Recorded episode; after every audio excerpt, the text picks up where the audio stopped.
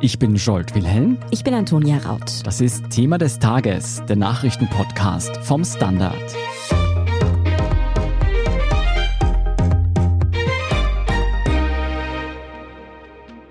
Bei den Wahlen in Oberösterreich hat es eine echte Überraschung gegeben. Laut den jüngsten Hochrechnungen hat es die Partei MFG bei ihrem ersten Antritt in den Landtag geschafft. Die Partei hat sich aus Maßnahmenkritikerinnen und Kritikern sowie Impfskeptischen formiert und mehr als sieben Prozent der Stimmen gewinnen können. Klarer Sieger dieser Wahl ist aber die ÖVP mit einem leichten Plus. Sie kommt auf rund 37 Prozent. Um Platz zwei gibt es ein Kopf-an-Kopf-Rennen zwischen der FPÖ und der SPÖ. Die Freiheitlichen haben ein Drittel ihrer Stimmen verloren, halten aber immer noch bei rund 20 Prozent der Stimmen. Die Sozialdemokraten liegen unverändert bei gut 18 Prozent. Die Grünen haben ebenfalls leicht zugelegt und kommen auf über 11 Prozent. Zittern müssen hingegen die Neos, die an der 4%-Hürde kratzen. Und das war es noch nicht mit den heutigen Überraschungen, denn in Graz wurde auch gewählt und zwar ging es da um das Amt des Bürgermeisters.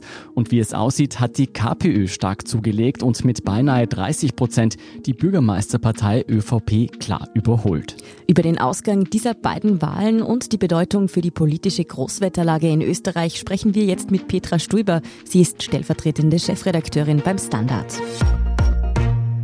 Petra, die große Überraschung an diesem Wahlsonntag war eindeutig das starke Ergebnis für die Kleinpartei MFG, wie schon gesagt, auch zum ersten Mal angetreten. Das MFG steht dabei nicht für wie gewohnt mit freundlichen Grüßen, sondern für Menschen, Freiheit, Grundrechte. Hättest du damit gerechnet, dass diese Partei so stark abschneidet? Ehrlich gesagt, ich habe mir schon gedacht, dass sie signifikante Werte erzielen wird, aber dass sie tatsächlich in den Landtag einzieht, das habe ich mir nicht gedacht. Es ist schon so, dass das eine Partei ist, die erst seit 14. Februar besteht, die sagt, sie sind jetzt keine Impfgegner, aber sie nennen sich eine Partei, die gegen den Impfzwang ist. Ich bin mir nicht sicher, dass alle Wählerinnen und Wähler dieser Gruppierung diese feine Unterscheidung tatsächlich auch so sehen.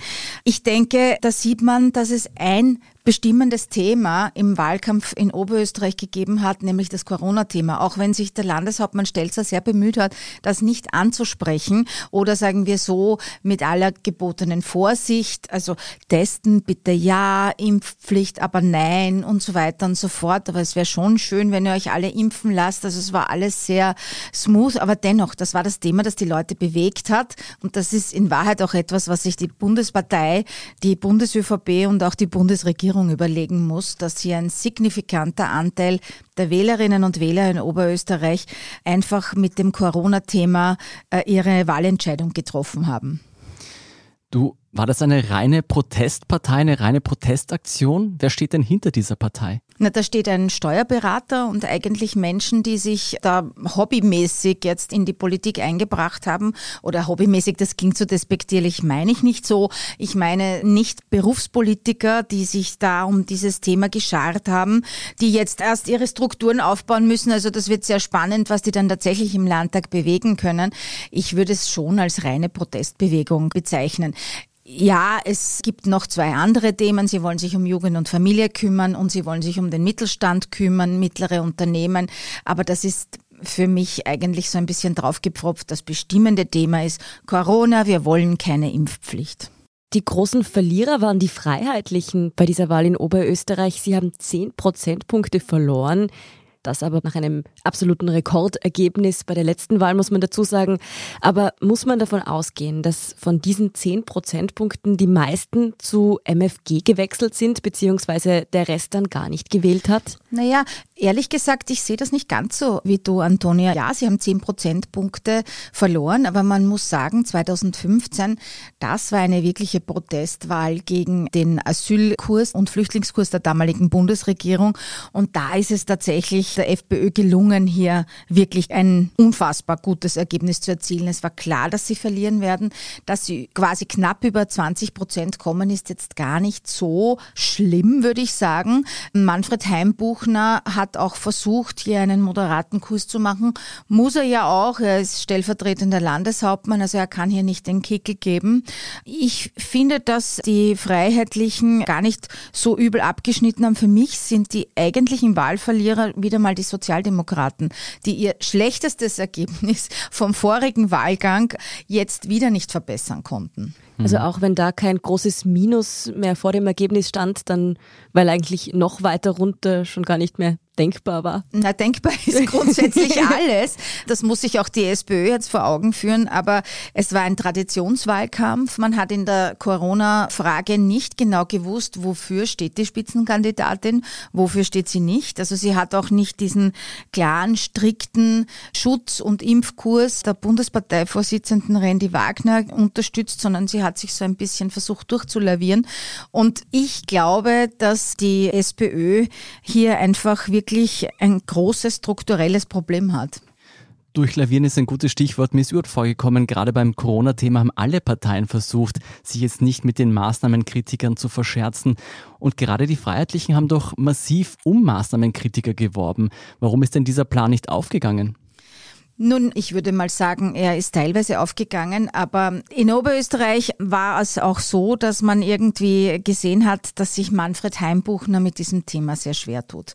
Einerseits, ich habe es bereits erwähnt, er ist stellvertretender Landeshauptmann, er kann nicht so auftreten wie der Oppositionsführer Herbert Kickel. Andererseits muss man auch sagen, er ist ja natürlich selbst erkrankt und hat gesehen am eigenen Leib, was diese Krankheit anrichten kann. Andererseits musste er natürlich sozusagen den Kurs von Kickel in irgendeiner Weise nachvollziehen, abfedern, wie auch immer man es sagen will. Und Kickel hat ja in der Schlussphase richtig aufgedreht. Also auch in der Auseinandersetzung mit dem Werber Wolfgang Rosam, wo er dann jetzt seinen Impfstatus oder Nicht-Impfstatus hergezeigt hat. Also das war schon richtig krass.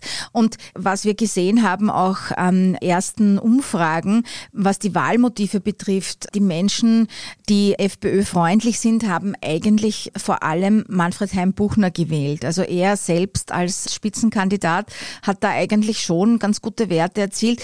Wahrscheinlich haben sie es weniger getan, weil sie sich so super ausgekannt haben beim Corona-Kurs der Freiheitlichen. Also auch die haben in Wirklichkeit versucht auszutarieren, zumindest in Oberösterreich. Wen wir jetzt noch gar nicht angesprochen haben, sind die Neos. Da könnte es ja noch bis zum Schluss spannend bleiben, ob sie den Einzug schaffen oder nicht. War das absehbar, dass das schwierig werden könnte oder ist diese Zitterpartie jetzt eher unerwartet gekommen? Ich glaube, dass es deshalb ist, weil eben es eine andere Kleinpartei gibt, die da irgendwie reüssiert hat. Jetzt muss man sagen, natürlich die, die MFG gewählt haben, die würden nicht Neos wählen und umgekehrt. Aber dennoch ist es so, dass offenbar dieser Corona-Wahlkampf so ein bestimmendes Thema war und alles überlagert hat, was auch zum Beispiel die Themen der Neos sind. Also der Kampf gegen Korruption, um Transparenz, das riesige Bildungsthema, das ist ihnen nicht gelungen, es in diesem Wahlkampf durchzubringen. Wie geht es denn jetzt weiter in Oberösterreich? Wer wird die neue Regierung stellen? Naja, also ich glaube, man kann davon ausgehen, dass der große Wahlsieger Thomas Stelzer von der ÖVP ist. Der wird weiterhin Landeshauptmann sein. Mit wem er koaliert, ist die Frage. Das kann er sich aussuchen. Er hat insgesamt momentan drei Möglichkeiten. 56 Sitze sind im oberösterreichischen Landtag eben zu vergeben und die Mehrheit liegt bei 29. Also 29 braucht er für eine Mehrheit. Das geht sich aus mit den Freiheitlichen Freiheitlichen. Das geht sich aber auch aus mit den Sozialdemokraten und nach derzeitigem Stand ganz knapp auch mit den Grünen. Was würdest du wetten? Naja, also ich würde sagen, wenn er sich für eine türkis-grüne Koalition entscheiden sollte, dann ist das eher weniger eine Entscheidung für die Grünen als eine Entscheidung gegen Manfred Heimbuchner, mhm. weil er weiß, dass hinter Heimbuchner ja dann doch letztlich Bundesparteiobmann Kickel steht. Und auf der anderen Seite muss man auch sagen, die Koalition in Oberösterreich hat bisher eigentlich ganz gut funktioniert. Also wenn es irgendwie leicht geht, könnte es sein, dass er versucht, seine Türkis oder sagen wir Schwarz, das ist in Oberösterreich nicht so ganz klar, blaue Koalition weiter fortzuführen. Ja, dann werfen wir noch einen Blick nach Graz. Dort wurde heute ja der Gemeinderat gewählt und das Ergebnis würde man sich so, glaube ich, in keinem anderen Ort in Österreich vorstellen können. Die KPÖ wurde stärkste Kraft und hat sogar die ÖVP überholt.